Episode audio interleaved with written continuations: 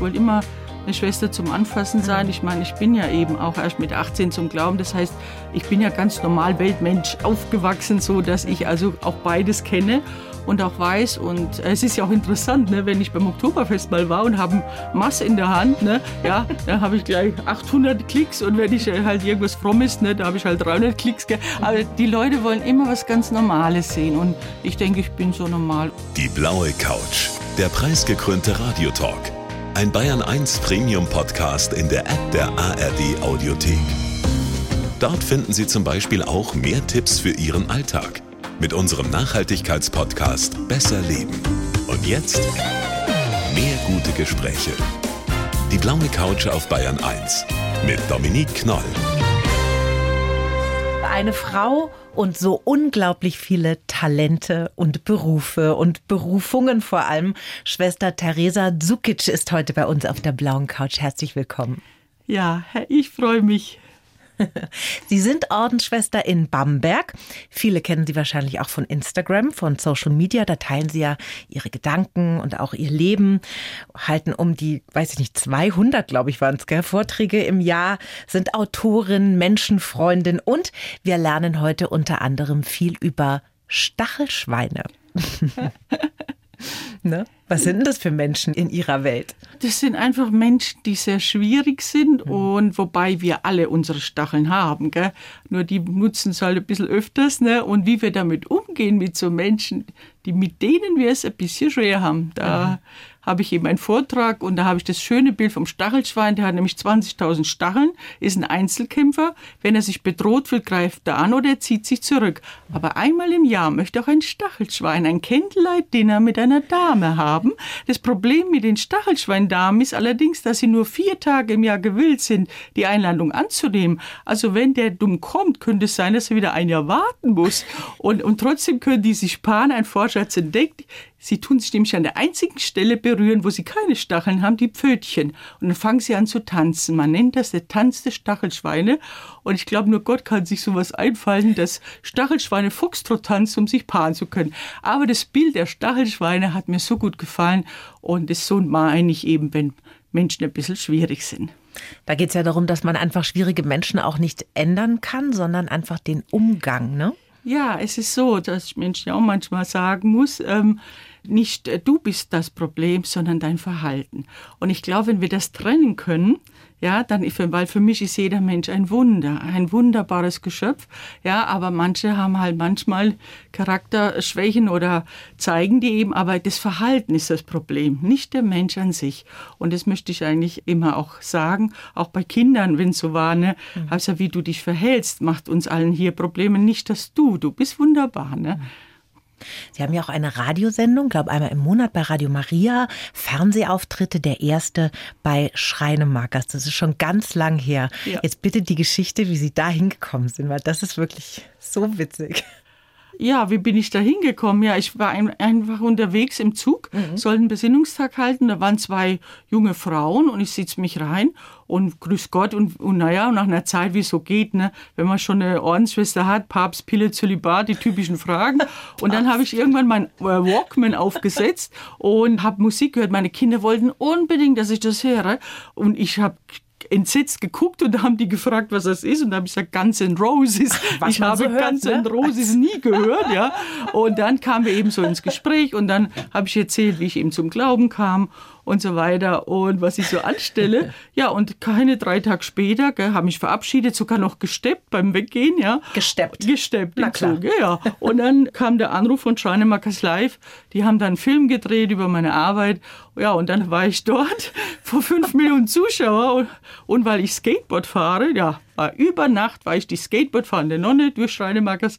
Es war eine tolle Sendung. Am Schluss hat sie doch gemeint, würden Sie für uns auch mal steppen? Ne? Mhm. Und da habe ich gesagt, naja, für den lieben Gott tue ich alles. Und dann habe ich halt noch gesteppt. Und da habe ich so Steppstuhl sogar geschenkt bekommen und zwei Karten für ganze Roses. Aber da bin ich nicht hingegangen. Nein, es war eine tolle Begegnung, tolle Freundschaft auch geworden, tolle Sendung. Das öffnete ja dann eine Tür in ja. eine unglaubliche Öffentlichkeit, ja. oder? Da ist dann eine Lawine losgebrochen. Ne? Ja, wirklich, denn denn bis ich nach Hause fuhr, war schon in Frankfurt beim Umsteigen schon ein Radiosender da und bis ich heimkam, waren schon Journalisten vor der Tür, ja, und alle wollten halt ein Foto, wie ich Skateboard fahre, ne? Und dann habe ich dann schon gedacht, lieber Gott, was ist jetzt? Aber dann dachte ich, na ja, ich bin immer ich, also mhm. authentisch, ob ich jetzt vor der Kamera stehe oder hier und meine Geschichte kann ich überall erzählen. Mhm. Aber meistens bei den, es kam dann wirklich heftig viele Journalisten, ne? aber dann habe ich immer den Spieß umgedreht und gefragt, und wie geht's Ihnen eigentlich? Ist doch auch so ein stressiger Job. Und daraus sind sehr schöne Gespräche entwickelt ja. und da habe ich gemerkt, du hast immer eine Aufgabe. Ne? Mhm. Und äh, auch wenn du jetzt mal im Mittelpunkt da stehst, aber das war ja nichts Besonderes für mich. Ich war Sportlerin, ich konnte das mhm. und habe es für meine Kids äh, in dem sozialen Brennpunkt gemacht. Ich konnte doch nicht ahnen, dass ich damit mal im Fernsehen lande. Natürlich nicht. Aber ich glaube, das ist natürlich auch eine große Sehnsucht der Menschen, weil also Nonnen, Mönche und so weiter, das ist von uns normallos ja ganz weit weg. Und ich weiß noch, als ich ein kleines Mädchen war, da waren das immer so Frauen, wo ich immer so, huch, nicht zu so doll atmen, ne? Immer brav sein und schön Haltung annehmen. Und wenn dann eine Frau in einer Nonnentracht auf einem Skateboard steht, da denkt man so, ach, das ist eine von uns. Schau mal, mit der kann ich reden, mit der kann ich vielleicht auch mal Dinge besprechen, die mir unangenehm sind, peinlich sind oder sonst irgendwas. Also das schafft ja. eine große Nähe natürlich, so ein Auftreten. Ne? Auf jeden Fall, aber das wollte ich immer schon sein. Ich wollte immer eine Schwester zum Anfassen sein. Mhm. Ich meine, ich bin ja eben auch erst mit 18 zum Glauben. Das heißt, ich bin ja ganz normal Weltmensch aufgewachsen, so dass mhm. ich also auch beides kenne und auch weiß. Und es ist ja auch interessant, ne, wenn ich beim Oktoberfest mal war und habe Mass in der Hand, ne, ja, dann habe ich gleich 800 Klicks und wenn ich halt irgendwas Frommes, ne, da habe ich halt 300 Klicks. Gell. Aber mhm. die Leute wollen immer was ganz Normales sehen und ich denke, ich bin so normal und deswegen ja, ja, ja, hat es zu mir gehört. Aber mit größter Natürlichkeit auch, ne? Nicht inszeniert, ja, sondern nein, sie sind das, so. Das, das, kann ich auch gar nicht, mhm. weil das würden die Menschen auch sofort merken. Mhm. Ne? Und ich sage ja, ich habe Skateboard immer geliebt, gell, und so weiter. Ne? Und ich finde es ein schönes äh, Bild, denn du musst ganz schön Balance halten, oh, ja? ja. Es ist rasant, gell, und von daher ist es so wie ins Leben übertragen, ne? Ja, das kann nicht schnell umhauen, ja, aber es ist auch herrlich, den Fahrtwind zu spüren. Man muss gut auf sich Acht geben, seine Grenzen kennen, lalala genau. und so weiter. Schwester Theresa, wir starten jetzt direkt mit einem kleinen Lebenslauf. Den schreiben wir für jeden Gast, weil ihr Leben ist so vielfältig und bunt und da müssen wir jetzt einfach gleich mal loslegen, damit wir unsere ganzen Hörerinnen und Hörer ins Boot holen. Ich würde Ihnen den mal rüberreichen und Sie bitten, den mal laut vorzulesen und danach sprechen wir darüber, ob Sie damit was anfangen können. Ich heiße Schwester Theresa Zukic. Ich will jeden Tag genießen und nur noch Gutes tun. Geprägt haben mich meine Jugend als Leistungssportlerin, meine Begegnung mit Gott vor dem Abitur, meine Einsätze für die Menschen und die Heilung von einer lebensbedrohlichen Erkrankung. Ich bin eine echte Powerfrau und gleichzeitig Genießerin, denn ich bin sicher, auch Gott ist ein Feinschmecker. Von Stachelschwein lasse ich mich nicht aus der Ruhe bringen, denn wo Gott ist, da ist Friede. Ich möchte gerne noch viele Vorträge halten, Bücher und Musicals schreiben, und ansonsten bin ich wunschlos glücklich. Das Leben ist einfach so wunderschön. Jetzt glaube ich es auch.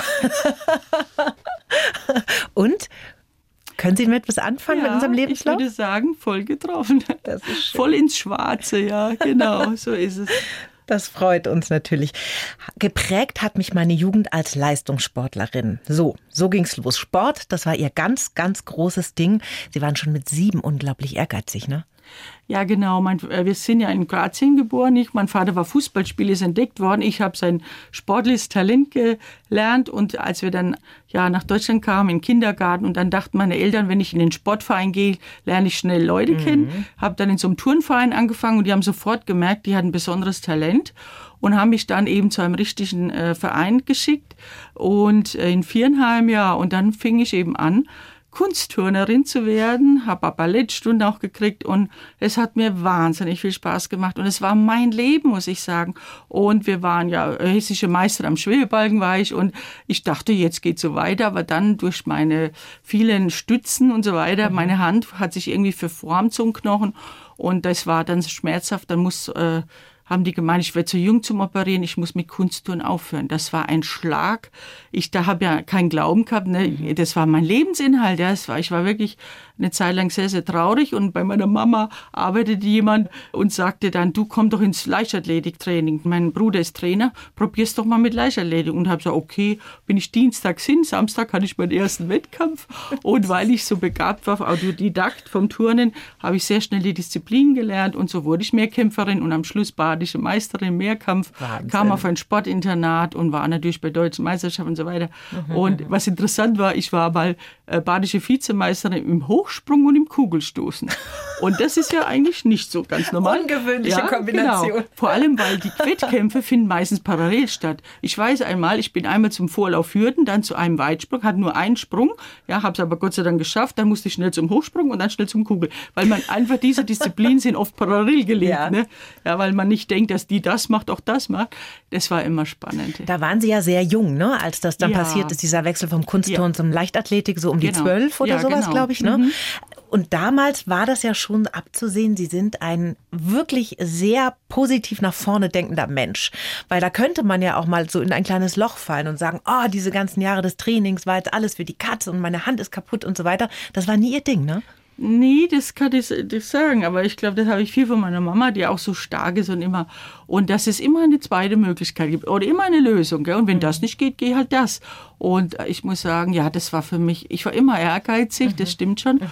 Und wenn mal der Trainer nicht da war und wir haben einen eine Plan gekriegt, gell? von mir aus zehn Läufe, mal 400, ne? und manchmal sagten die anderen, ach komm, nach acht, ne? das, das ist schon gut. Habe gesagt, nein, es werden zehn gelaufen, da stehen zehn drauf. So war ich halt. Ne? Wahnsinn. Das Verhältnis zu Ihrer Mutter war ja ein sehr enges oder ist ein sehr enges. Ne? Ja. Da haben Sie einfach schon sehr früh Urvertrauen, bedingungslose Liebe und so weiter mit auf den Weg gekriegt. Wie hat Sie das denn geprägt? Ja, wahnsinnig, denn es war halt so, halt, mein Vater wollte Fußballkarriere machen, die war noch nicht verheiratet und dann war ich jetzt unterwegs und hat halt natürlich erstmal gezögert. Ne? Mhm. Und das war, aber für meine Mama war ganz klar, dieses Kind will ich und dieses Kind liebe ich über alles. Und das habe ich einfach gespürt vom ersten Moment, glaube ich, meiner Zeugung. Schon als kleine Bohne. Wirklich, wirklich. Ich äh, habe mich so wahnsinnig gefreut und dann war das natürlich ja, äh, ich habe meiner Mutter interessanterweise auch nicht viel Schmerzen gemacht. Die hat immer gewartet auf die großen Venen, auf das Große. Aber die ist auch, glaube ich, drei Kilometer vorher zum Krankenhaus selber hingelaufen, hat noch einen riesen Topf gekauft für die, für die Windeln. Ja, unterwegs schleppt noch den Topf rum, gell, und kommt ins Krankenhaus. Und ich glaube, bis mein Vater unten war, war ich oben schon da. Also die haben sich gewundert. Ich bin durchgeflutscht. Ich habe meiner Mama nicht viele Schmerzen gemacht. Und so ist es eigentlich immer. Als wir dann, sie ist dann nach Deutschland mitgefahren, erst mal ein Jahr vorher, und wir sind danach gekommen ein Jahr später, wir Kinder. Und dann war für mich eigentlich klar, wir waren zwar im fremden Land, aber wo meine Mama war, da war für mich immer Heimat. Mhm. Egal, wo ich bin. Meine Mama ist da. Und, und, obwohl sie ja auch den ganzen Tag gearbeitet hat, wir waren im Kindergarten, im Hort und so weiter und dann im Training, sie war immer präsent für mich und immer erreichbar. Ne? Mhm. Also von daher, und diese Liebe, diese Freiheit, was die mir für eine Freiheit geschenkt hat. Ich meine, mit sieben Jahren das erste Mal alleine ne, mit dem Turnverein nach Paris, wow. ja, und, und so weiter. Die hat mir so viel zugetraut, gell? Und vor allem war sie auch so, einmal bin ich heimgekommen, habe gesagt, haben eine schlechte Note gehabt, habe gesagt, Mama, wieso schimpfst du eigentlich nie? Die mhm. anderen sagen immer, ne, das ist so schrecklich. Gesagt, hat sie gesagt, wieso? Das ist doch dein Leben, ne? Wenn du halt nicht lernst, wirst halt Kloputzerin und ich Mama, ne? Und es war immer so, das ist deins, du musst es machen, ne? Und das war immer so diese Selbstständigkeit aber dieses, ne? Und natürlich war sie sehr glücklich über meinen Erfolg und so weiter. Ne? Ja. Aber ich, wir haben uns, wir sind heute noch so Freundin. Also ne, sie ist jetzt 74 und ich muss immer noch mit ihr und ich habe, für mich ist sie immer ein Vorbild, einfach ja. an, an wirklich an, an Dinge, die man tut, auch zu Ende bringen, ja. Mhm. Und diese Güte und diese Freundschaft, die ich erlebt habe, wenn Gäste kamen, ne, diese Großzügigkeit, auch von meinem Vater, muss ich sagen, ja, da habe ich auch viele von. Er ist leider ja verstorben letztes Jahr in Corona, mhm. aber vieles habe ich auch von ihm und das, wenn ich Hunger habe, unausstehlich bin. Das habe ich auch von ihm. naja, aber man kann schon sagen, einfach die beste Erziehung ist einfach das positive Vorleben, ne? Ja, die waren so verrückt, die haben auf der Straße getanzt, ja. Die haben uns ne, wir, mit nach Paris genommen, uns Kids und mit meinem Bruder und die haben gelebt, ja. Ich meine, wir hatten jetzt nicht vom Glauben, waren wir nicht geprägt, aber Wahrheit war für uns immer sehr wichtig, wahrhaftig zu sein und das Leben ne, so zu leben, wie es ist, das Beste zu machen. Und das habe ich von ihnen. Und sie haben ja auch so viel, äh, ich meine, ich schaue ja mit großen Augen mein Vater, als er Fußball spielte, alles. Das war eine, immer ein Vorbilder, was die auch alles angepackt haben. Und von daher bin ich wirklich sehr behütet und sehr liebevoll erzogen worden und sehr freiheitlich. Ne? Ich meine, das Peinlichste, was für mich war, war mal eben mit zwölf. Da sagt die Mama, jetzt müssen wir doch mal reden, wenn du einen Freund hast. Habe ich gesagt, Mama, ja, aber wenn du mal mit, schon. mit oh. zwölf, wenn du mal mit dem schlafen willst, habe ich gesagt, Mama, bist du oh verrückt? ne? ja. Und dann, ich will nur Sport, ich will keinen Jungen. Ne? Und dann hat die etwas so Schönes zu mir damals gesagt, pass mal auf, mein Kind, wenn du aber jemand findest und du ne, und ihr möchtet gerne, bitte tu nichts heimlich, nie in so einem schmuddeligen Auto in der irgendwo. Sag's mir, wir gehen zum Doktor, du kriegst die Pille und fall. Und das war für mich so eine Befreiung, mhm. weil ich immer dachte, ich muss nie was heimlich ausprobieren. Und ehrlich gesagt hatte ich auch nie dann das Bedürfnis. Ich hatte natürlich Verehrer dann irgendwann in der Jugendzeit, mhm. aber ich habe dann immer gesagt, die haben immer gesagt, du oder dein Sport. Und habe das tut mir leid. Ne? Also da verlierst du leider. Ja. Nein, das war es mir doch nicht wert. Sie haben gerade schon gesagt, dass der Glauben in Ihrer Kindheit und auch bei Ihren Eltern es nicht so eine wahnsinnig große Rolle gespielt hat. Das heißt, Sie waren nie in der Kirche und so weiter Nein. getauft? Nein, Nix. ich war nicht getauft. Wahnsinn. Wir waren nie in der Kirche. Sicher waren wir an Weihnachten, waren wir vielleicht mal mit äh, Bekannten, aber nur kurz reingeschaut. Mhm. Also, aber interessanterweise, wir haben trotzdem Tannenbaum gehabt, wir haben die Krippe gehabt, ne? Und die Geschenke für uns war halt das schöne Abendessen und die Geschenke war für uns ja. Weihnachten. Aber ich muss ehrlich sagen, ich habe auch nie gefragt. Mhm. Ich weiß noch, wir waren mal im Trainingslager in Florenz und dann sind wir in den Dom und da hing Jesus da ganz ziemlich weit oben. Und ich habe gesagt, wieso lassen die diesen Mann da hängen? Also ich habe wirklich überhaupt auch mich nicht interessiert, ehrlich mhm. gesagt. Und dann kam alles anders. Ja, aber sowas von anders, ja. Und ähm, in Ihrer Schule damals, in der Grundschule und auch später, wenn Sie nicht getauft waren, gab es da Ethikunterricht schon damals? Genau, gab's? Ich, entweder Freistunden, damals mhm. gab es noch Freistunden, oder ich konnte irgendwo sitzen hinten und und einmal habe ich gar nicht gemerkt, dass ich ja gar nicht hier dazugehöre und habe mich einfach mal gemeldet. Ne? Und, so. und dann habe ich gemerkt, oh, bin erschrocken. Ja, du kannst ruhig was sagen. Ich habe gesagt, nein, nein, nein, ist schon gut. Ja, ich meine nämlich, weil Ethikunterricht war damals nicht selbstverständlich. Ne? Sie nein. sind Jahrgang 64 ja. und ich kann mich auch erinnern, als ich noch in der Grundschule war, da hatten die frei oder die haben wir irgendwo hingeräumt halt, die Kinder, ne? die genau. konfessionslos ja, waren. Das da war, war das eben. noch anders. Ne? Gab es denn eine Teenagerliebe irgendwann dann mal, bevor Gott oh, in ihr Leben ja, gekommen ist? Oh ja, ich glaube mit 16, da war ich auch im Trainingslager in Kroatien und bei meiner Tante und bin dann im Stadion trainiert und da war eine Fußballmannschaft hat gespielt, auch so junge Kerls aber da war es ja nicht üblich, dass ein Mädchen Fußball spielt. Ne? Mhm. Ne? Ja, und ich habe dann einfach mal ganz frech gesagt zum Trainer, darf ich auch mal äh, schießen? Ne? Und die lachten alle, gell? Und dann habe ich aber geschossen. Ne? Ich habe den Torwart mit dem Ball ins Tor geschossen und dann haben die so geglotzt und dann habe ich mitspielen dürfen und da war eben ein junge Borislav Kovacevic. Wissen Sie der immer noch? Der, ja, natürlich, der ist immer mit so einem blonden ganz liebevolle. Und dann hat er mich eingeladen abends, ein Corso, ne, da läuft die Jugend hin und her, trinken einen Kaffee oder so. Und dann hat er mir den Stuhl angerückt am Tisch und so. Es war ein richtiger Kavalier. Ne? Und ich habe ja den Film Casablanca geliebt und so weiter. Ne? Also ich habe gedacht, hm, hm. Und dann muss ich sagen, ja, glaube ich, da ich glaube ich mich doch ein wenig doch äh, verliebt, verguckt ja. verguckt, ja. Aber es war halt doch ein bisschen weit weg, ne? Mhm. Und dann kam Gott in mein Leben. Dann war sowieso die große Liebe da. Also, aber aber ich erinnere mich immer an diesen wunderbaren Jungen, vor allem als ich dann am letzten Abend dann war und wir standen vorm Haus und konnten uns nicht trennen, gell, ne? Und noch ein Bussi und noch nicht. Und dann irgendwann hat meine Tante gesagt, jetzt ist aber Schluss, ne? Und dann hat, glaube ich, drei Kilometer zu Fuß nach Hause, ja. Und dann fing es auch an zwischen ein, weiß ich noch, waren wir im Weihnachtsferien. Und dann bin ich am Bahnhof, ne, so um 5 Uhr musste so nach Zagreb zum Flug. Und auf einmal, wer kommt? Borislav. Ist er bis nach Hause gelaufen, glaube ich, fünf Minuten gelegen und ist wieder zurückgelaufen, oh. hat eine Karte für die nächste Station gekauft, damit er mit mir noch eine Station fahren kann. Und da habe ich gedacht, das ist wahre Liebe. Der war aber ich. entflammt für Sie. Das muss ich wirklich sagen. Das Wahnsinn. muss ich sagen. Jetzt gehen wir ins Jahr 1984. Ein wichtiges Jahr, das war kurz vor ihrem Abitur und da hat eine schlaflose Nacht ihr Leben verändert. Ne? Das stimmt. Ich muss wirklich sagen, es war eigentlich ein ganz normaler Abend. Ich wusste, ich habe am nächsten Tag Basketballspiel. Und dann kam eben meine Freundin, zwar eine Meterläuferin, und die hat gesagt, du, du Dana, Dana hieß ich ja, Abkürzung von Svestana, Dana, ich habe ein paar Bücher, ne, vielleicht magst du ja eins, ne, ich leg's dir mal hin. Und ich gesagt, ja, ja, leg's dann ins Bett. Naja, und wirklich in der Nacht, plötzlich gegen zwei Uhr früh, ne, werde ich wach und wälz mich im Bett und kann nicht schlafen, höre Queen, meine Lieblingsgruppe, nichts genutzt und denke jetzt, jetzt lese was, vielleicht wirst du wieder müde. Und ich greife eben zum erstbesten Buch, es war die Bibel. Ich hatte wirklich noch nie in die Bibel geschaut. Ich schlage irgendwo auf, steht der Bergpredigt, was ist das denn? Und wie ich den Satz lese, selig, die ein reines Herz haben, sie werden Gott schauen, ja, wurde ich existenziell berührt. Ich habe eine Liebe gespürt, also wie wenn ich, ich bezeichne es so, wie wenn ich im Sturm, ne, dieses Loch, ne, im Sturm, diese Augen, ne, eine Frieden, ein Angenommensein, obwohl ich mich ja schon immer geliebt fühlte, das hat es noch mehr gesteigert. Und habe ich weitergelesen, wenn ich alle auf die rechte Wange, halt eben die linke hin, ja, wie kann man denn so leben, ne, ja. Aber dann dachte ich, aber wenn man es könnte, das wäre doch eine Macht. Die Macht der Liebe. Hat sie gefallen zuzuschlagen? Ach, schlag doch noch mal zu. Wenn man das könnte, ja, da, da, dachte ich, das habe ich noch nie gehört. Und so habe ich die ganze Nacht gelesen, erfuhr von diesem Jesus und war erschüttert, dass man ihn umbringen konnte. Und eben dann passierte am nächsten Früh beim Basketballspiel, wurde ich sehr bös gefault. Und früher hätte ich dir bestimmt eine Revanche gezeigt. Gell? Bloß dann fiel mir dieser Satz ein und dann habe ich ganz anders reagiert und gemerkt, das stimmt, so ein Frieden, da ist was dran. Bin nach Hause gelaufen, wieder in diesem Buch gelesen und so fing mein Abenteuer mhm. an mit Jesus mhm. Christus.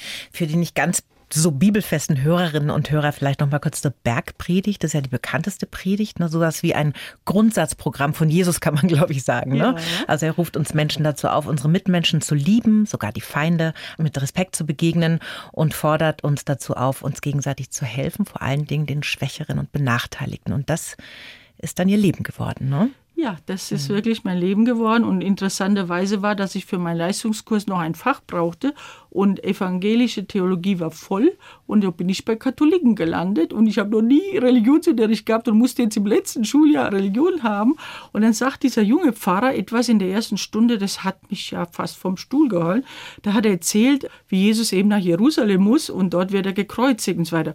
Und ich habe mich gemeldet und gesagt, ja, wenn ich weiß, dass ich sterben muss, da gehe ich doch da nicht hin. Ja, ne? ich meine, ganz logisch, logisch, ja. ne, logisch gedacht. Und dann sagt er, er wusste, dass er leben wird. Mhm. Und mit dieser Antwort habe ich nicht gerechnet. Da kann man dann ein paar Jahre drauf rumkauen, ne? Das kann man wohl sagen. ja, und der hat mich dann auch später getauft in der mhm. Osternacht und hat es mitverfolgt, wie Gott äh, einfach in mein Leben gekommen ist. Ich war mhm. so voller Freude, dass ich manchmal vom Fahrrad gefallen bin und ich habe meiner Mama einen zehnseitigen Brief geschrieben, es gibt Gott und die haben natürlich gedacht, ich bin eine Sekte oder was ist mit dir los, ja. Das war ja klar. Und dann habe ich dann beim Training auch gemerkt, wenn ich so Hürden gelaufen bin, ne, wie viele Hürden muss ich noch schaffen, um Gott noch besser kennenzulernen und so weiter. Und wenn du dann im Training nicht mehr mit dem Herzen da bist, dann habe ich gemerkt, jetzt hat mich was anderes gepackt, so sehr gepackt, da will ich mehr wissen. Ich hatte nie Zeit, wie Sie sagten, mhm. für dieses Leben. Und Gott hat mich wirklich ganz und gar gepackt. Ich war so verliebt. Ich habe Gott erlebt. Sonst würde ich hier nicht als Schwester sitzen. Dann wäre ich jetzt schon 30 Jahre Sportlehrerin wahrscheinlich, ja. Mhm. Und ich kann an allem zweifeln, an den Menschen der Kirche oder an mir selber, aber an diese Begegnung kann ich einfach nicht und deswegen, das war so etwas Unvorstellbares. Ich habe Gott nie gesucht. Er hat mich gefunden, sage ich ja. Und dann habe ich gedacht, jetzt probierst du das mal aus, alles schön. Mhm. Und dann habe ich so viele wundervolle Erfahrungen gemacht, dass ich gedacht habe, das stimmt, da ist was dran. Ja, und das hat mich nie mehr losgelassen. Obwohl am Anfang haben die Leute gesagt, naja, so eine frisch Bekehrte, die muss erstmal auf den Boden wieder runterkommen. Mhm. Ist jetzt 30, 38 Jahre her, ich bin immer noch nicht gelandet. Sie schweben immer noch. Aber jetzt nochmal, Sie haben gerade schon kurz erwähnt, dass da so ein bisschen Feedback kam, jetzt ist sie in eine Sekte abgerutscht oder sonst was. Wie haben denn Ihre Eltern reagiert? Ja, Weil wenn ein Kind jetzt ohne jegliche Glaubensprägung ja. aufwächst und dann irgendwann sagt, übrigens Mama, Papa, ich bin dann mal im Kloster. Ja, das war noch einmal starkes Stück. Ich meine, ich habe dann nach dem Abitur habe ich dann ein soziales Jahr gemacht in so einem Familienfreizeitheim und dann erst entdeckt, was ich eigentlich noch alles an Begabung habe. Das wusste ich eigentlich gar nicht. Und dann kam einfach dieser Ruf, wirklich, ich will ins Kloster. Und das musste ich meinen Eltern ja irgendwann verklickern. Und dann bin ich heimgefahren und die haben mich zum Essen eingeladen, wie es früher auch, ja. Und dann saßen wir, mein Vater las der Zeitung und sagt die Mama plötzlich, ja, was machst du denn jetzt, wenn du fertig bist damit, ne? Und ich habe gedacht, doch nicht am ersten Abend schon, lieber Gott, ne? Ja. Und dann frug sie weiter, hab gesagt, ja, ich weiß, was ich mache, ne? Ja, was machst du, ne? Ja. Und also mir war wirklich, also ich habe fast nicht sprechen können, ja. Ich habe jetzt noch Gänsehaut, was für ein oh Moment das war wirklich, ja. ja. Und vor allem habe ich dann innerlich gebetet, ne? Gott hilf mir, ja, und dann kommt mir ein Satz der Bibel, wer nicht Vater und Mutter loslässt, ist meiner nicht wert. Genau dieser Satz. Oh. Oder wer mich liebt, nimmt ein Kreuz auf sich und nicht, um Gottes ausgerechnet das jetzt noch. Na danke da oben. Und dann habe ich eben gesagt, ich äh, werde ordentlich, ich gehe ins Kloster. Und dann, Eine Stille, eine halbe Stunde, haben die nichts gesagt. Nein, sie konnten mich nur anschauen, sie konnten mit dem Kopf schütteln. Mein Vater die Zeitung fallen lassen, ja. Aber weil sie trotzdem ja so frei ließen, haben sie gesagt, ja, wieso? Glaubst du wirklich an einen Mann mit weißem Bart und so weiter? Ne? Naja, da habe ich versucht zu erklären, was man nicht erklären kann. Es war wirklich eine sehr schwierige Nacht. Hm, das glaube ich Ihnen, ja. Wann haben Ihre Eltern dann ihren Frieden gemacht? Gut, die waren ja dann auch bei meiner Taufe da, die, dabei, die waren auch bei meiner Einkleidung dabei. Da wollte mein Vater, dass ich mein Kleid gleich wieder ausziehe und mit heimkomme. Erst als sie wirklich gesehen haben, ich meine, weil Postulat, Noviziat sind ja, wo man nur im Kloster ist, da macht man nicht viel. Ne? Da putzt man, da macht man, aber wie ich dann eingesetzt war im Jugenddorf und so weiter und im Behindertenheim, als mein Vater gesehen hat, diese Kinder und wie ich damit umgehen kann, ja, das, das hat ihm die Tränen und sie haben einfach gemerkt, ich bin glücklich. Aus Kloster wusste ja nicht, was sie mit mir erst mal anstellen wollen. Ich war in allen Bereichen der Pflege, Krankenhaus, allen und so weiter und habe ja dann studieren dürfen, Religionspädagogik und so weiter, weil ich einfach so viele Begabungen anscheinend hatte. Jedenfalls, aber wie sie gemerkt haben, dass ich glücklich bin. Da war der Moment dann, wo sie das akzeptiert haben. Und meine Mama hatte mir zum 18. Geburtstag eine wunderschöne Karte geschrieben. Tu nichts mir zuliebe. Tu nur das, worauf du auch hinterher stolz bist. Und die habe ich ihr mal zurückgeschickt, als es mal schlimm war. Und seitdem war das klar. Und ich muss sagen, aber wer konnte ahnen, dass ich jetzt so bekannt geworden bin und alles, was sie sich für mich für den Sport ausgedacht haben. Und ich will das gar nicht, es ist halt so, ja.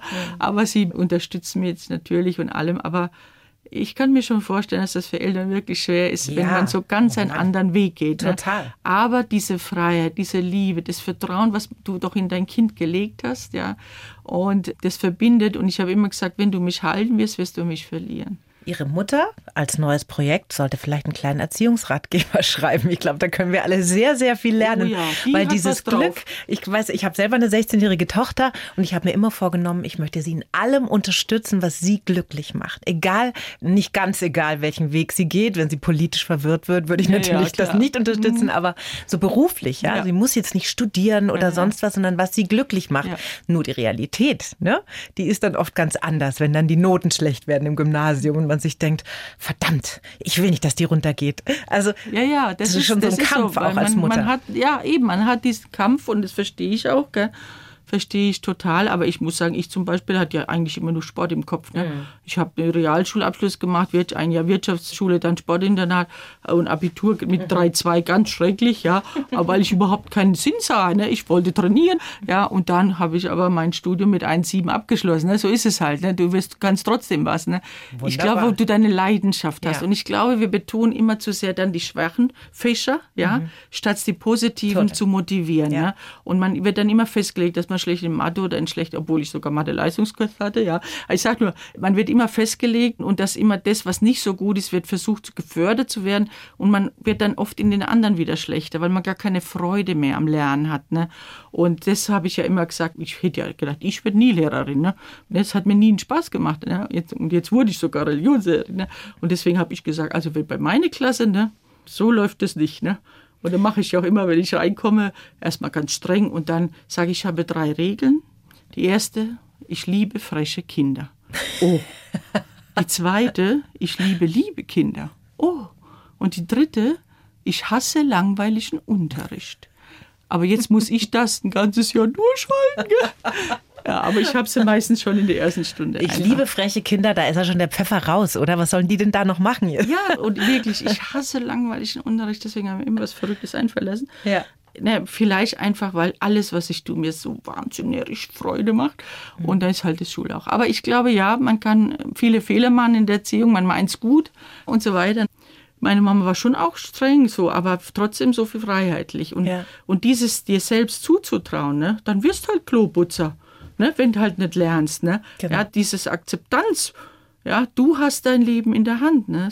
Auch später, ne? Ob, wenn ich das oder jenes und selbst in meiner Krankheit. ja, hat sie mich machen lassen, wie ich das am besten kann. Und das ist eben, wo ich sie sehr bewundere. Ja, Zumal man wissen muss, das glaube ich, darf ich mal jetzt erzählen, mit drei Jahren hat sie mit angesehen, wie ihre Mutter erschossen worden ist, ja. Oder mit vier, ja. Irgendeine Freundin war Kriegszeit und der Freund, äh, der Ex kam und dann kam es zum Streich und meine Oma wollte eingreifen und einer zieht die Waffe, ja. Oh und meine Mama ist ohne Mutter eigentlich aufgewachsen, erst bei der Oma, dann im Heim. Und sie wollte immer schnell arbeiten, aber diese Liebe, die sie fähig war, obwohl sie es nicht erlebt hat, ja, ich meine durch die Oma schon und so weiter, ne, aber dass die so gestandene Frau, die musste so kämpfen und hat für mich gekämpft, das bewundere ich. Absolut, weil das war ja ein traumatisiertes Kind das dann. war ne, wirklich. Ja, ja. sie wollte es nie erzählen. Die hat mir das erst, da war ich 38, glaube ich. Und ich, Mama, warum hast du mir das nicht gesagt? Ne? Ich sag, nein, ich wollte immer, dass du glücklich aufwächst. Oh ich wollte nie, dass dich was belastet. Und ich war so dankbar, als sie es mir gesagt hat. Jetzt habe ich noch mehr Respekt. Mamilein, ich liebe dich, wo du jetzt auch bist, wirklich. Das ist verrückt. Oder in der Schulklasse war das so, wenn wir dann über Liebe oder Mütter oder Gott gesprochen haben, da habe ich gesagt, wisst ihr, meine Mama ist jetzt nicht da, aber ich weiß genau, dass sie jetzt an mich denkt. Wollen wir es mal testen? Ja, ich mein Handy raus, ruf an, ne? sie war in der Sparkasse im Büro, ne? und ich rufe an, lass mit anhören, gell? und der sagt, ach mein Schatz, hallo, Ah, ich habe gerade an dich gedacht.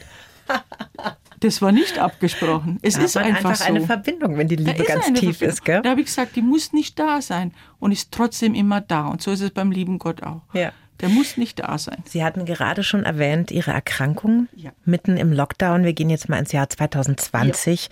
Da haben Sie die Diagnose Gebärmutterkrebs bekommen. Haben Sie sich in diesem Moment gefragt, warum ich? Haben Sie mit Ihrem Schicksal gehadert? Das Verrückte war, dass ich genau das Gegenteil gesagt habe, nämlich warum ich nicht. Was privilegiert mich, sowas nicht zu kriegen? Erst als ich dann es sehr, sehr unschön über Telefon nach tagelang warten, obwohl man es versprochen hat, ne, das darf man nie im Kranken sagen. Ich rufe an und tut's nicht, drei Tage, ja. Und Sie haben gewartet, so Ja. wie schlimm ist es ja, in eben. dem Moment? Sie haben nur Oh immer nur Gott. gesagt, es sieht nicht gut aus. Ja. Ja. Mit sowas schickt man nicht einen Patienten an und ruft dann nicht an. Und dann habe ich wirklich, äh, als ich eben das habe, einen schnell wachsenden, bösartigen Tumor und so weiter und die operiert werden muss. Und dann, als ich gefragt, ja, überlebe ich denn das? Und dann kommt keine Antwort, ja. Muss ich sagen, da bin ich wirklich, sowas tut man auch nicht, zusammengebrochen. Und habe einen Weinanfall gekriegt, gell? Das ganze Haus ist natürlich zusammengelaufen, ja.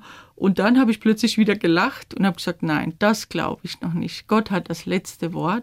Und so war es dann auch. Und das war wirklich ein Moment der Todesangst. Ja. Aber nein, habe ich gesagt, das kann auch nicht das letzte Wort sein. Und so war es dann auch. Und dann hat Gott sich einen abenteuerlichen Weg einfallen lassen für mich. Sie sind mit Ihrer Krankheit ja auch in die Öffentlichkeit Ja. gegangen, haben da auch ein Video geteilt, wie eine Freundin in die Haare abrasiert. Ja, meine Ne? Mitschwester. Erst habe ich mal ein Video geteilt, wo ich den allen mitgeteilt habe, aber was soll ich jetzt verheimlichen? Mhm. Die haben mich jeden Tag begleitet bei meinen Vorträgen. Jetzt habe ich es eben ihnen gesagt, dass ich eben das habe, aber dass für mich der Krebs nie die Nummer eins sein wird, sondern immer die atemberaubende Liebe Gottes. Mhm. Und dann, wenn du dann durch die Chemo ne, die Haare im Mund hast und so weiter, dann irgendwann sage ich, komm, rasier sie ab, Schwester. Und das haben wirklich haben wir gefilmt, haben 30, über 30.000 angeschaut und ich wusste nicht, wie viele Menschen ich damit Mut gemacht habe, ja. Weil natürlich, ich habe auch geweint, als ich mich das erste Mal so gesehen habe. Wirklich, ich habe geweint. Natürlich wusste ich, sie wachsen wieder, aber Glatze heißt Brandmarkung. Ja. Das ist Krebs. Das ist jetzt hast du wirklich Krebs, ja. Und ich habe gesagt, ich werde so lange aus Solidarität mit allen Krebskranken mich ohne Schleier zeigen, gell, bis die wieder da sind. Und ich sage ja, der Krebs war für mich ein Geschenk, auch wenn es sich komisch angeht, weil ich die Menschen noch besser verstehen kann. Ich habe alles mitgemacht, alles. Und von Chemo, von Operation, von allem, wie man behandelt wird oder wie auch immer. Und ich kann wirklich mitreden. Und trotz allem habe ich das wirklich zum Abenteuer gemacht. Und ich habe gelernt, selbst wenn du krank bist, kannst du glücklich sein. Und ich konnte so viel Verrücktes, Schönes machen und erleben. Natürlich, es gab schwere Tage und es ist so jeder Tag. Da gibt es schwere Stunden, da gibt es aber wieder schöne Stunden. Und ich musste meinem Gehirn beibringen, an die schönen Stunden zu denken. Und da ich ja immer schon so positiv war, habe ich das eigentlich auch so gesehen. Und ich wusste immer von Anfang an, Gott will mir nichts. Er hat was vor. Ja, er hat was vor. Und viele haben ja mir dann geschrieben, wieso du? Du machst doch nur Gutes und, und so weiter. Und ich habe gesagt, Leute, Gott will mir nichts, der will mich retten, der hat was vor. Ja, egal wo es hingeht. Ihr wisst, ich gehe da mit Und jetzt wartet mal ab. Und so war es auch. Ne? Ich glaube, in so einer langschweren Erkrankung ist es natürlich wichtig und das war bei Ihnen natürlich schon vorher gut trainiert, ich sag mal, dieser positiven Muskel, ja. Und wenn man dann durch so eine Chemo geht, da gibt's dann ja auch immer mal wieder gute Tage dazwischen. Und ja. da muss man draufgehen. Aber das ist natürlich total schwer, wenn das nicht in einem schon so veranlagt ist und wenn man das vorher nicht geübt hat, ja, dieser positive Blick auf die Welt, dieses im Hier und Jetzt und ja. dankbar zu sein, das ja, ist natürlich eine sein. große Kraftanstrengung für Menschen, die das nicht so geübt haben wie Sie, ne? Ja, das kann schon sein. Aber wenn ich das, was ich jetzt alles wüsste, damals schon gewusst hätte, hätte ich trotzdem noch mehr gefeiert jeden Tag, mhm. das Leben, ganz ehrlich, weil das ist deine Lebenszeit. Die vielen Wartezeiten am Anfang, ne, bis alle Untersuchungen, ne, du kommst ja wie so ein armes Würmchen vor und du schaust die anderen, da war ja Corona, Maske, jeder sitzt auf Abstand, kein Kontakt, kein nichts, ja. Aber diese Zeit ist doch deine Lebenszeit. Jetzt, ich habe ja viele Anrufe von Krebskranken und wenn ich ihnen dann versuche, Mut zu machen, habe ich gesagt, nutz die Zeit, nimm immer deinen Partner mit. Und wenn die sagen, das geht nicht, verlang es. Das steht dir zu, weil wenn du diese Diagnose kriegst, das nimmt dir alles weg. Und deswegen habe ich ja diesen tollen Arzt, der sagt, 18 Sekunden muss man schweigen als Arzt.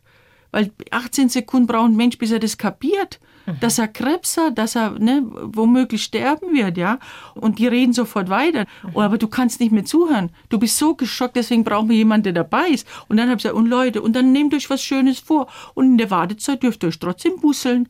Das hat keiner verboten, glücklich zu sein und sich lieb zu haben. Und das würde ich jetzt heute wieder wissen und würde noch viel mehr hätte ich, ja. ich hätte gemalt, ich mal so gerne am Handy oder so weiter. Ich hätte noch viel mehr, aber du bist wie im Schockzustand und denkst, ne, hörst nur auf die Ärzte und guckst dich nur um.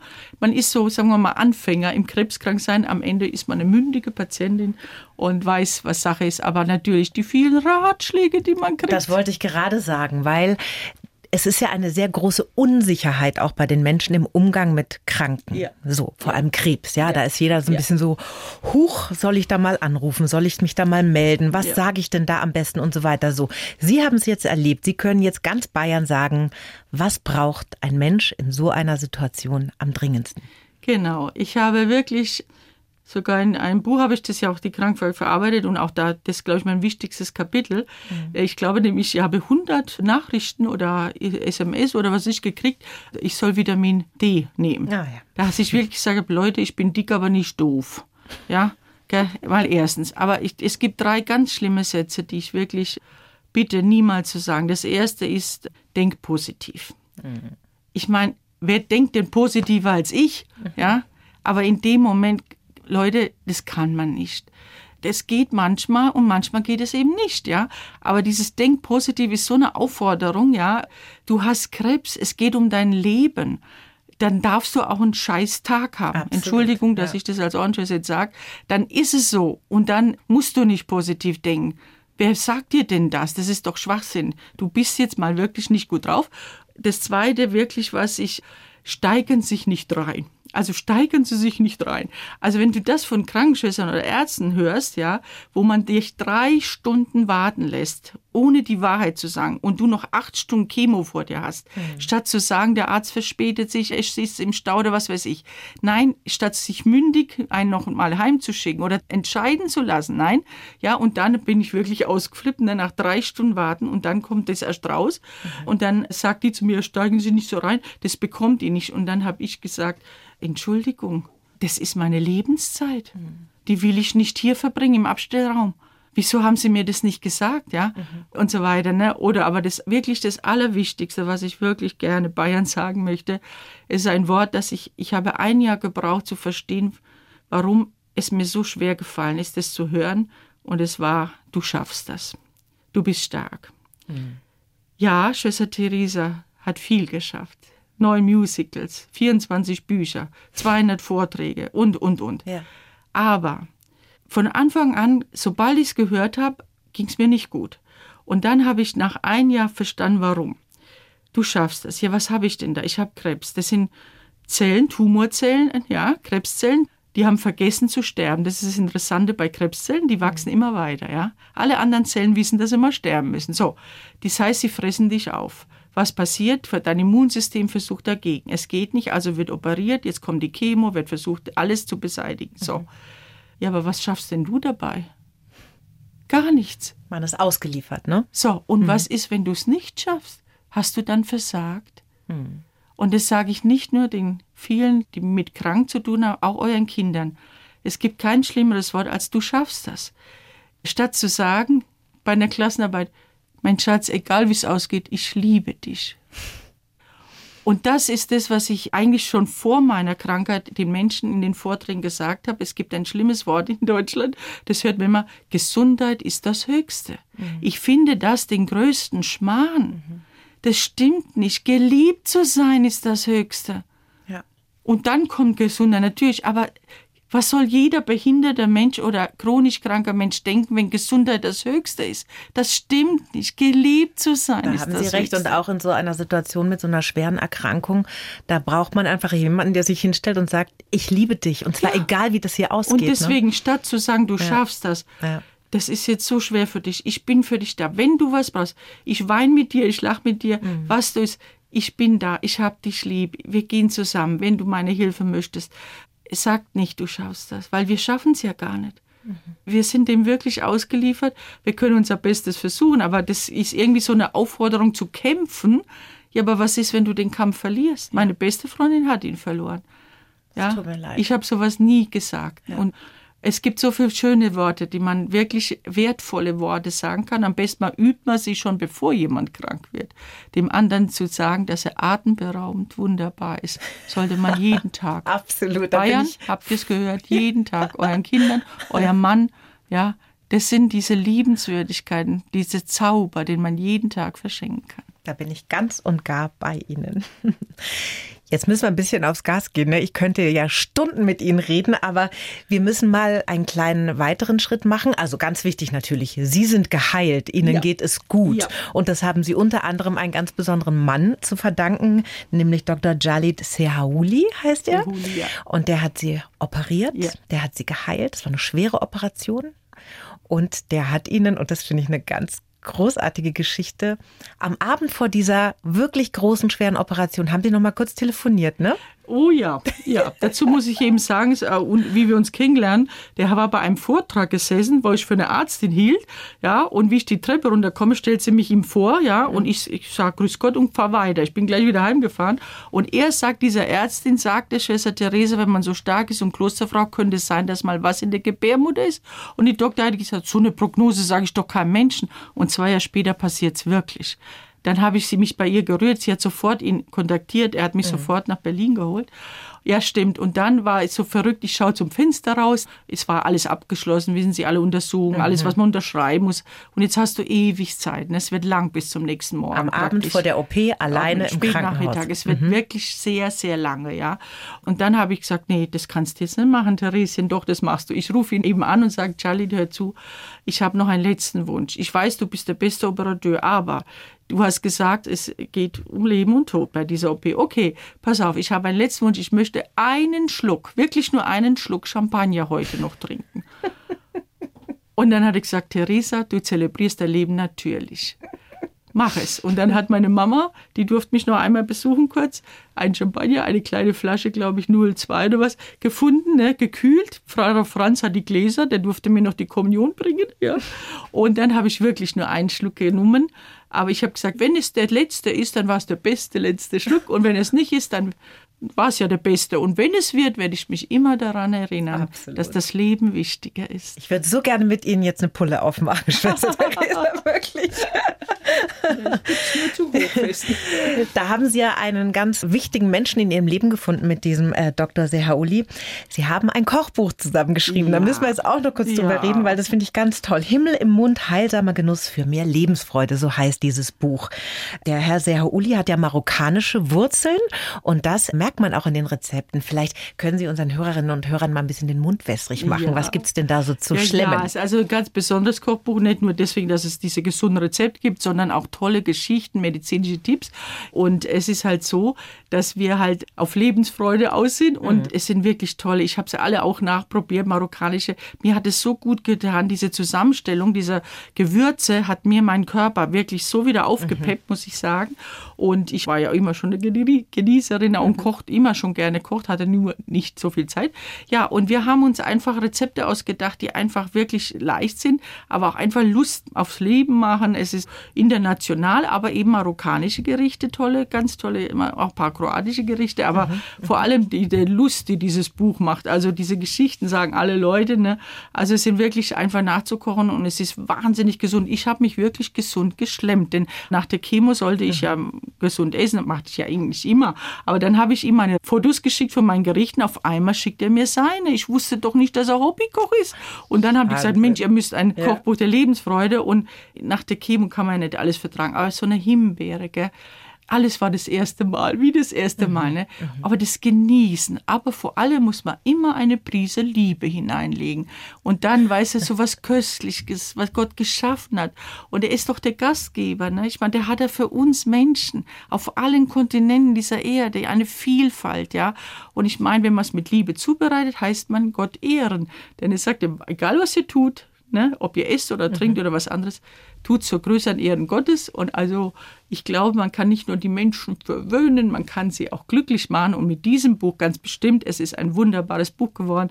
Wir sind so glücklich darüber, dass mhm. es wirklich so schon die zweite Auflage ist. Ja, und toll, wirklich. Es ist wirklich sensationell. Und Himmel im Mund heißt, weil wir hatten vor 30 Jahren einen Kaplan bei uns im Pfarrhaus. Wenn es dem geschmeckt hat bei uns, hat er gesagt, Himmel im Mund. Das fand ich so sympathisch. Das habe ich seit 30 Jahren, sage ich das. Egal, wo ich eingeladen bin oder mal ausgehe, ne, sage ich immer, wenn es schmeckt, Himmel im Mund. Und habe gesagt, wenn ich ein Kochbuch mache, muss es Himmel im Mund sein, denn der liebe Gott ist da.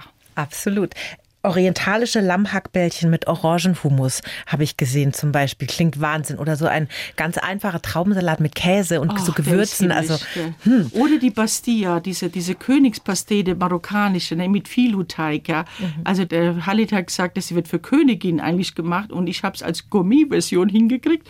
Das hat er gestaunt, ja.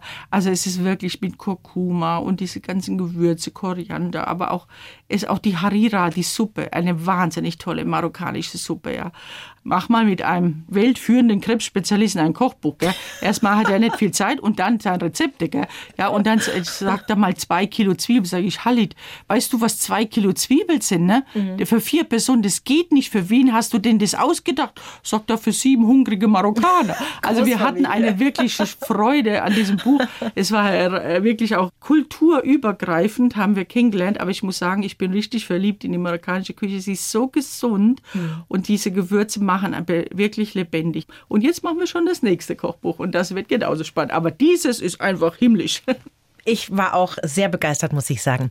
Schwester Theresa, zum Schluss eine Frage, die ich jedem Gast stelle. Was würden Sie Ihrem 20-jährigen Ich aus heutiger Sicht gerne sagen? Das hast du gut gemacht. Das sind gute Schlussworte. Eigentlich kann ich gar nichts mehr sagen. Aber eine letzte Frage habe ich tatsächlich noch. Sie haben das Bundesverdienstkreuz schon bekommen. Sie wirken gesund. Sie wirken sehr zufrieden. Haben Sie noch sowas, irgendwas auf Ihrer Bucketlist stehen, was noch zu tun ist in Ihrem Leben? Also eine Liste, auf der steht, das möchte ich doch noch erleben, erreichen. Ja, es gibt ja Dinge, wo man hinterher, wenn man sagen, viele Sterbende, ne, was sie besäumen. Also ich möchte meinen Freunden noch mehr Zeit widmen. Ich habe sehr viel gearbeitet und tue ich auch sehr mhm. gerne. Aber ich möchte gerne noch mehr mit meinen Freunden wirklich Zeit haben und nur noch Gutes tun. Und immer wenn ich Gutes tue, dann weiß ich, du hast der Welt immer was hinterlassen. Ich meine, ich kann das viele Leid nicht lösen. Ich kann jeden Tag nur versuchen, ein bisschen mehr zu lieben. Und ich finde, wir sollten ein bisschen verrückter und verliebter sein. Und es ist so schön zu leben. Und dieses Gejammer ist so schrecklich. Leute, es ist so schön. Du bist so ein Wunder. Wir leben da von der Liebe, von dem, unserer Familie, von unseren Freunden. Und da möchte ich ein bisschen mehr Zeit noch verbringen. Ansonsten muss ich echt sagen, egal was kommt, der liebe Gott, der weiß schon, was das Beste für mich ist. Ich bin bereit. Los geht's. Jetzt sage ich aber nichts mehr. Danke, dass Sie da waren. Dankeschön, danke. Bayern 1 Premium Podcasts. Zu jeder Zeit, an jedem Ort. In der App der ARD Audiothek und auf bayern1.de. Bayern 1 gehört ins Leben. Hallo, ich bin Viktoria Michalzack, arbeite als Journalistin und tauche mit euch ab. Im neuen Tagesschau-Podcast 11KM beleuchte ich gemeinsam mit ReporterInnen aus der ganzen ARD täglich ein Thema in aller Tiefe.